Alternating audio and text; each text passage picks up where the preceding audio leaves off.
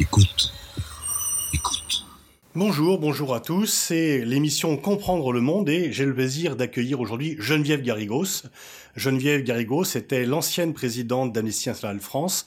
Elle est désormais en charge, toujours euh, auprès d'Amnesty France, en charge du département Amérique, Amérique au pluriel. Et nous allons parler aujourd'hui de la situation au Venezuela, qui euh, fait beaucoup parler d'elle en France. Euh, on entend un petit peu des voix très contradictoires s'exprimer sur le sujet. Euh, il y a une crise économique et sociale, il y a également une crise politique. Quels sont les enjeux en termes du respect des droits humains? Peut-on parler d'une dictature? Est-ce qu'il y a une fuite des cerveaux de la, de la population au Venezuela?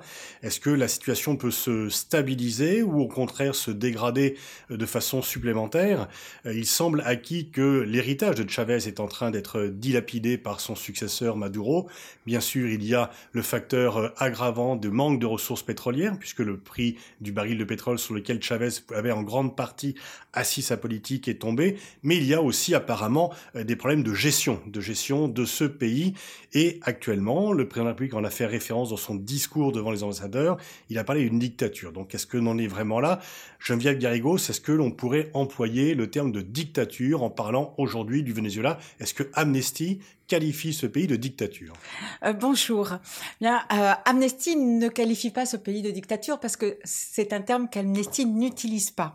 Euh, la question de qualifier de dictature, il n'y a pas justement de, au niveau du droit international, on ne définit pas une dictature. donc, dans la mesure où justement Amnesty définit par rapport au droit international, on n'a pas de position par rapport à ce point. Par contre, ce qui est très clair, c'est qu'aujourd'hui, euh, pour Amnesty, la situation euh, en termes, en tout cas, de, droits humains est une des plus graves que l'on constate au niveau euh, de la planète. Et ce qu'on voit, c'est qu'il y a une atteinte à la fois des droits civils et, politiques et également des droits économiques et sociaux. Et ce qui est particulièrement grave dans cette c'est que la crise économique a un impact sur la crise humanitaire. Au jour d'aujourd'hui, 100% des Vénézuéliens sont impactés par le manque de médicaments et le manque euh, d'aliments. Euh, au-delà des queues, Hein, qui sont toujours là, eh bien, on voit bien que euh, les personnes ne trouvent pas à manger et il y a des enfants qui meurent faute de médicaments, des personnes âgées, et ça, c'est un des aspects fondamentaux puisque, de plus, le gouvernement refuse de reconnaître cette crise humanitaire. Et donc toute aide qui pourrait lui être faite en ce sens. Donc on est vraiment dans une situation euh, catastrophique, presque un pays euh, de, la pire situation du tiers-monde, alors que ce pays était quand même riche, avait un niveau euh, de développement et de vie relativement élevé. On est vraiment arrivé à un état de pénurie, de dénuement, et vous affirmez donc qu'il y a des enfants qui meurent faute de médicaments. Est-ce qu'il y a également un problème de sous-alimentation aujourd'hui au Venezuela? Il y a un problème de sous-alimentation très grave, puisque les, chiffres qui sont donnés seraient que, en moyenne, les, Vénézuéliens auraient perdu euh, plusieurs kilos, voire jusqu'à 8 kilos euh, l'année dernière, ce qui est euh, très conséquent. Mais pratiquement, comment ça se traduit Eh bien, tout simplement que les Vénézuéliens, quand ils se lèvent le matin, la première chose qu'ils se demandent, c'est où est-ce qu'ils vont trouver à manger. Avec ou sans argent, il y a une pénurie. Alors, il y a des carnets hein, de la patrie qui sont donnés euh, aux sympathisants euh, du régime qui leur permettent une fois par euh, mois d'obtenir des aliments moins chers. Pour les autres, il n'y a pas. Mais de toute façon, les gens en sont réduits vraiment à chercher dans les poubelles, à chercher partout, à faire des heures et des heures de queue dans l'espoir de trouver des aliments. Et cela, ça concerne les aliments, ça concerne les médicaments, mais aussi tous les produits de la vie quotidienne, le savon, le shampoing, le dentifrice. C'est-à-dire qu'il y a une pénurie de tous les produits de première nécessité. Comment en est-on arrivé là? Comment expliquer que d'autres pays que le Venezuela ont subi la chute des cours du pétrole? Ils ne sont pas dans une telle euh, situation de, pénurie. Comment est-on parvenu arriver à cette situation particulièrement dramatique que vous décrivez? Bien, euh, pour certains, ce serait effectivement l'influence des États-Unis qui serait là à générer, organiser cette pénurie.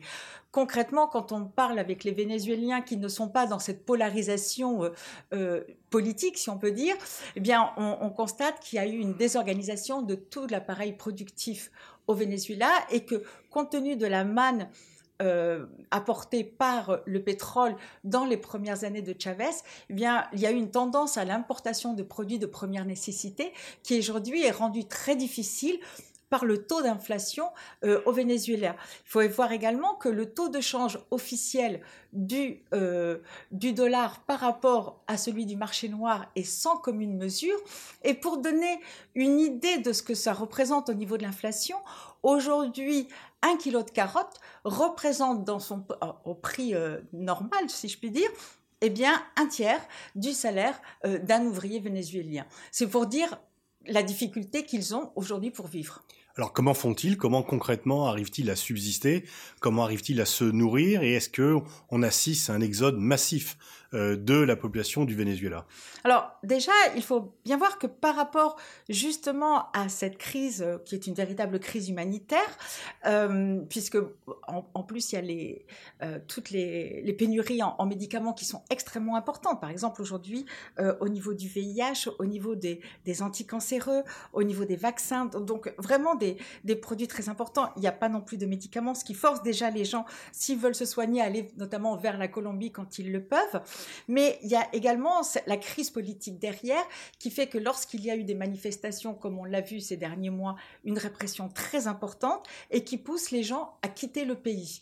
Et euh, c'est par dizaines de milliers déjà qu'ils ont fui, soit vers la Colombie, vers les États-Unis, mais aussi vers d'autres pays euh, actuellement. Donc le Venezuela est en train de se dépeupler il y a toute une partie de la population, et on le voit de toute façon toujours dans ce type de situation, et euh, que ce soit euh, des crises euh, politiques, économiques, ou que ce soit des, situations de guerre, les premiers qui vont partir, ce sont ceux qui ont un minimum de moyens pour le faire. Les autres sont déjà partis, hein, généralement.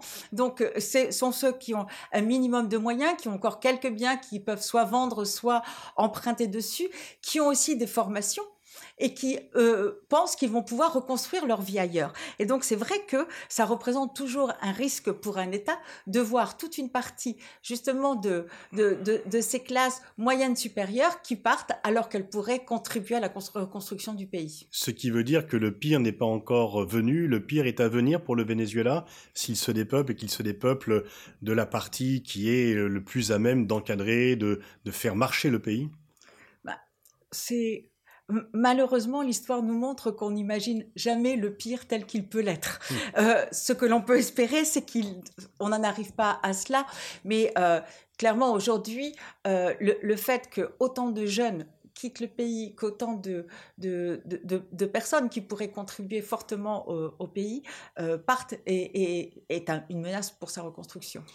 Donc si ce, que, vous décrivez, c'est une situation où le pays habitué à une rente pétrolière qui permettait des largesses auprès de la population n'a pas anticipé son éventuelle baisse, s'est habitué à importer massivement des biens de première nécessité au lieu de les produire, et lorsqu'il n'a plus les moyens de les acheter à l'étranger, eh bien c'est une catastrophe.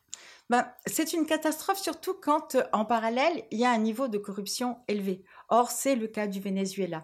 Et euh, de fait, cela crée de nombreux systèmes parallèles avec du favoritisme et euh, peu à peu, et c'est un des reproches d'ailleurs que, euh, que nous nous faisons au président Maduro, c'est-à-dire qu'au lieu d'essayer de, de finalement de, limiter euh, cette crise humanitaire, de demander de l'aide, il continue à la nier et il essaye par tous les moyens de faire taire son opposition.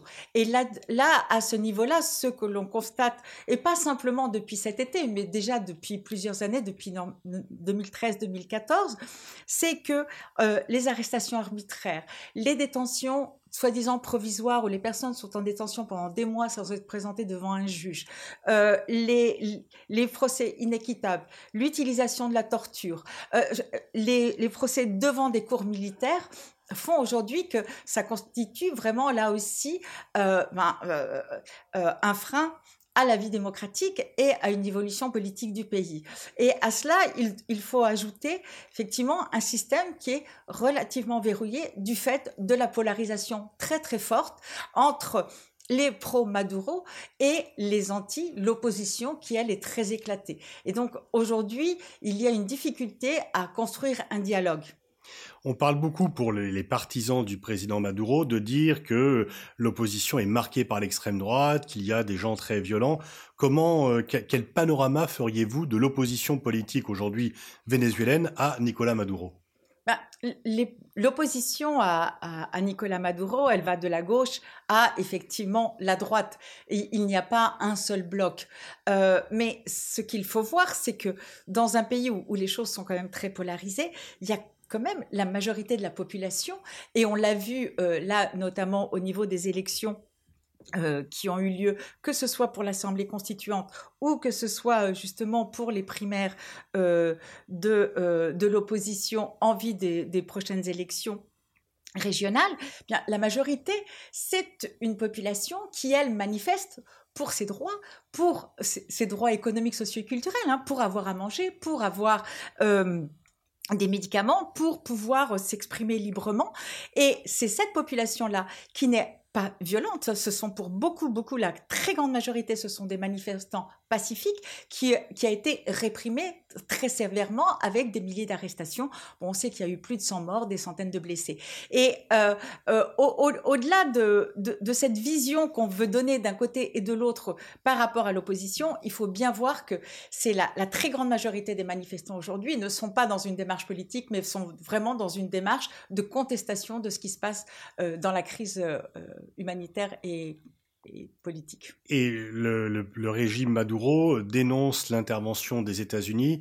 Quel est le rôle exact des États-Unis? Est-ce que est-ce que c'est à raison que son intervention est mise en cause, ou est-ce que c'est une façon pour Maduro de s'exonérer de ses propres responsabilités? Alors, ce qui est, euh, c'est difficile de connaître exactement la part des États-Unis ou pas. Par contre, euh, la crise humanitaire, elle est réelle. La crise politique, le fait que l'on torture, le fait qu'on arrête arbitrairement, le fait que euh, on utilise des tribunaux militaires, ce n'est pas le fait des États-Unis. C'est le régime du président Maduro qui prend ces mesures-là. Or, et, on, on, sait très bien que rien ne justifie ces mesures. L'autre point qui est, qui est quand même très très important, c'est que en 2013, déjà, euh, le Venezuela s'est retiré de la Cour interaméricaine des droits de l'homme. On le sait, hein, c'est l'équivalent de la Cour européenne des droits de l'homme, c'est-à-dire que quand on a épuisé le recours au niveau national, eh bien, on va sur, vers ces cours euh, régionales. Il s'est retiré parce que le, Venezuela avait été déjà condamné pour une quinzaine de fois, notamment pour des exécutions extrajudiciaires, et qu'il ne veut plus reconnaître cette Cour. Là, c'était très intéressant parce que les chefs de ligne qui s'opposent euh, justement la Cour interaméricaine des droits de l'homme, ce sont les États-Unis et le Canada qui refusent eux aussi. Donc euh, voilà, c'est étonnant de voir comment euh, les mêmes méthodes sont utilisées. Et là, dernièrement, au mois de mai, ils ont annoncé qu'ils se retiraient également de l'Organisation des États américains parce que c'était contrôlé par les États-Unis. Or, il faut savoir que les pays qui sont essentiellement condamnés, aujourd'hui par exemple par la Cour interaméricaine des droits de l'homme, c'est qui? Ben, C'est par exemple le Mexique. Ça a été la Colombie aussi en son c'est-à-dire des pays qui sont plutôt alliés des États-Unis. Donc, euh, jeter l'opprobre euh, euh, discréditer de cette façon les instances internationales, alors que pour les Vénézuéliens, c'est, Vénézuéliens, c'est un recours et ça permet justement euh, de, de, venir renforcer la justice, eh bien c'est une erreur majeure. Est-ce que le Venezuela devient isolé? Est-ce qu'il est finalement maintenant un pays qui est tenu à bout de gaffe par les autres pays? Ou a-t-il encore des États qui le soutiennent? Comment se positionnent les voisins et où les, les pays pays latins d'Amérique du Sud par rapport à la crise actuelle du Venezuela? Ben, C'est euh, Bien sûr, il y a les alliés euh, historiques hein, du, régime euh, de Chavez et puis maintenant de Maduro, par exemple, comme euh, Cuba avec les frères, Castro. Et on sait très bien d'ailleurs que ces relations ont, été et continuent d'être très poussées, notamment par le fait du pétrole. Il y a d'autres États hein, qui sont plutôt du côté de Maduro, par exemple comme la Bolivie ou comme le, le Salvador, politiquement proche de lui. Par contre, des États tels que le Brésil, l'Argentine, aujourd'hui sont réputés plutôt en opposition, en tout cas pas dans le même camp que euh, le régime vénézuélien. Et, c'est intéressant parce qu'à la dernière Assemblée générale justement de l'Organisation des États américains, on a vu comment pour le Brésil, pour le Mexique, c'était plus simple de parler des violations qui ont, lieu au Venezuela. Comme ça, ça empêche de parler de ce qui se passe chez eux, euh, qui est aussi extrêmement difficile. Mais au niveau international, il y a bien sûr d'autres alliés qui sont les alliés là aussi historiques, comme on l'a pu le voir, et notamment il y a des pays comme la Russie. Est-ce qu'il est prévu des élections régionales en octobre? Est-ce que ça pourrait être euh, une clé, une porte de sortie par rapport à la crise actuelle? Ou est-ce qu'elles ne vont pas servir à grand-chose? La, crise actuelle ne pourra se résoudre que par la résolution des problèmes, euh, justement, des questions de droits humains. C'est-à-dire que si euh, il n'y a pas reconnaissance de la crise humanitaire, si euh, les aliments n'arrivent pas, si les médicaments n'arrivent pas, si les hôpitaux ne sont plus toujours pas en mesure de soigner, s'il y a toujours autant de prisonniers d'opinion dans les prisons, ce sera très difficile de trouver une solution à cette crise parce que le dialogue est pratiquement impossible. Donc euh, les élections, elles iront peut-être dans un camp ou dans un autre, cela va peut-être marquer un rééquilibrage au niveau politique, au niveau des régions, mais ce n'est pas ça qui permettra de résoudre la crise si les problèmes de fond ne sont pas réglés. Et on a l'impression que Maduro ne change pas sa ligne, que la répression continue. Donc, euh, combien de temps cette situation peut perdurer avec un pays donc dont la situation économique et sociale se dégrade au jour le jour et un pouvoir qui, euh, si je vous entends bien, se crispe un peu plus chaque jour? Bien, euh, c'est toute la difficulté de ces situations. Il, est, vrai qu'il faut trouver un dialogue, euh, mais il y a des prérequis minimums. Derrière, on le voit dans de nombreux cas, ce sont justement les pays alliés, les pays euh, amis de Venezuela qui peuvent amener à justement euh, étudier, trouver une sortie de crise. Et c'est avec eux qu'il faut travailler euh, hmm. pour y arriver. Est-ce qu'il y a une médiation qui est en cours? On avait parlé euh, de celle de l'ancien Premier ministre espagnol Zapatero. Est-ce qu'il y a une médiation en cours pour trouver un point, disons, d'accord entre Maduro et l'opposition? Est-ce que ce point d'accord est possible du fait de la division de l'opposition? Ah, Ça, c'est... c'est c'est un des points difficiles parce que justement, avec euh, les élections régionales et les, primaires pour désigner les candidats de l'opposition, euh, on pouvait attendre Hein, je pense que les Vénézuéliens attendaient justement d'avoir une clarification euh, au niveau des positions de l'opposition, mais euh, c'est pas ce qu'il ressort. Le, taux de participation aux primaires a été extrêmement faible, et derrière, euh, voilà, les choses ont plutôt tendance à s'enliser, ce qui est plutôt euh, inquiétant. Il y a quand même eu tout un mouvement général de démocratisation euh, en Amérique latine que vous observez depuis euh, des années. La situation par rapport à l'existence à la fois de dictature, de régimes répressifs ou euh, de combats pour d'obtention du pouvoir par la violence était en train de régresser. La démocratie et les droits humains commençaient à progresser en Amérique latine. Est-ce que la situation actuelle au Venezuela est un terrible retour en arrière?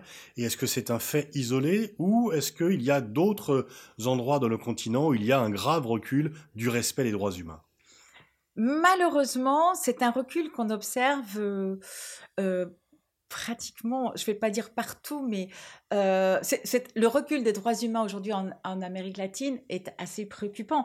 Euh, je parlais du, Mexique, du Brésil, euh, de la question de l'Argentine, mais il faut voir le Guatemala, le, Salvador on, observe aujourd'hui en Amérique latine effectivement des régressions importantes. Des régressions qui sont en lien direct là aussi, et, c'est tout le problème euh, de, l'impunité. Euh, on, l'a vu, euh, il y a eu justement dans les années 70, 80, début des années 90, des régimes autoritaires, souvent pilotés par des militaires avec des disparitions, de la torture, et il y a eu beaucoup d'impunité par rapport à ça. Or, ces pratiques sont restées enracinées. Et quand on voit aujourd'hui comment au, au, Brésil, par exemple, la, violence est devenue aussi importante et l'utilisation euh, disproportionnée de la force contre les manifestants, mais euh, euh, ou, dans d'autres pays, c'est en lien direct. Et c'est, il est évident que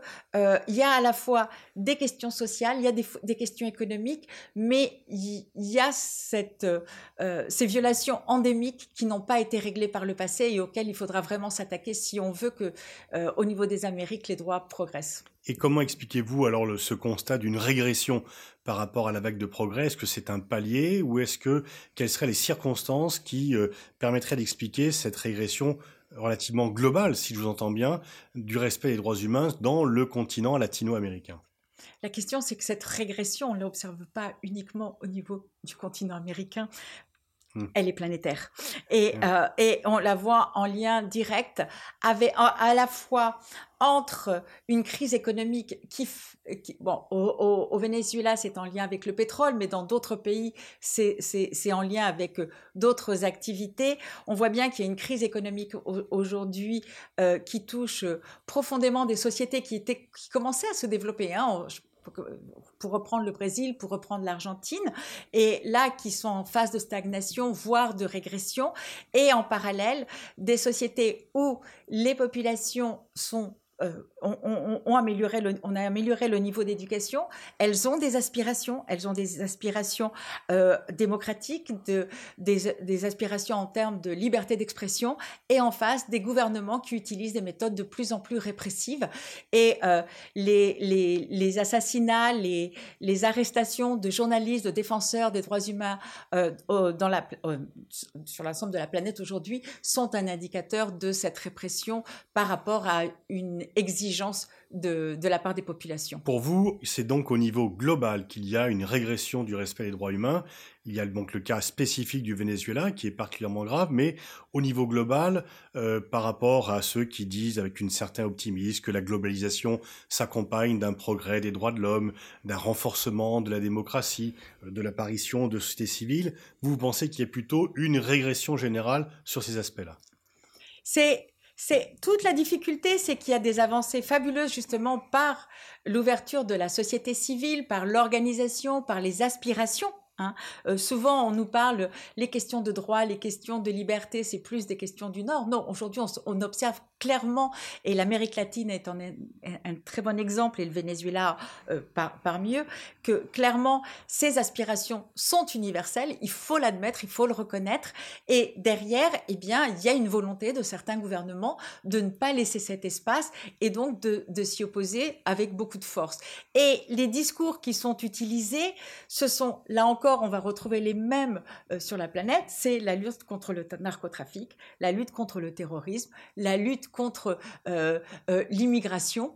Et à partir de, où on cite ces trois mots magiques, et eh bien finalement, les violations des droits humains deviennent beaucoup moins condamnables et il est clair que euh, justement pays, quand les pays occidentaux, quand les États-Unis, le Canada, etc., l'Australie utilisent des méthodes répressives euh, vis-à-vis des migrants ou par rapport aux, ou des lois antiterroristes de plus en plus répressives, eh bien ça laisse encore plus de portes à d'autres gouvernements qui déjà avaient une tendance à pratiquer ces mesures répressives.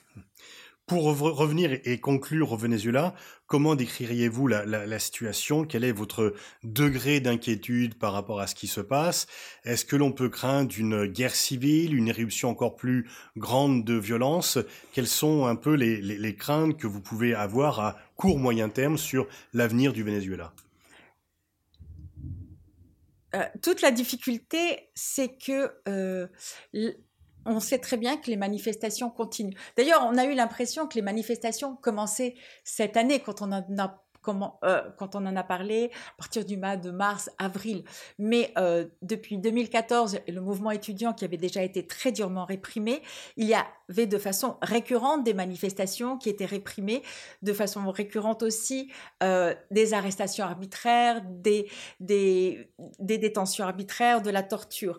Et la, la difficulté, c'est que même si on ne voit pas s'organiser un seul mouvement d'opposition ou une alternative politique, comme on en attend toujours actuellement pour les résolutions de crise. Euh, la, grande difficulté, c'est que la souffrance que cela génère chez les personnes, dans les familles, dans les villages, cette souffrance s'accumule et rend plus difficile la résolution pacifique et ça peut devenir extrêmement dangereux. Et euh, c'est pour cela qu'il faut trouver des solutions et ces solutions passent là encore par les résolutions des questions des droits humains, qui sont les seules à pouvoir rendre justice aux personnes qui sont aujourd'hui victimes de violations très graves. Geneviève Garrigos, donc je vous remercie. Je rappelle que vous êtes l'ancienne présidente d'Amnesty International France et que vous êtes actuellement au sein de cette organisation en charge du département Amérique, les deux Amériques, euh, au sein donc d'Amnesty France. Merci Geneviève Garrigos. Merci Pascal Boniface.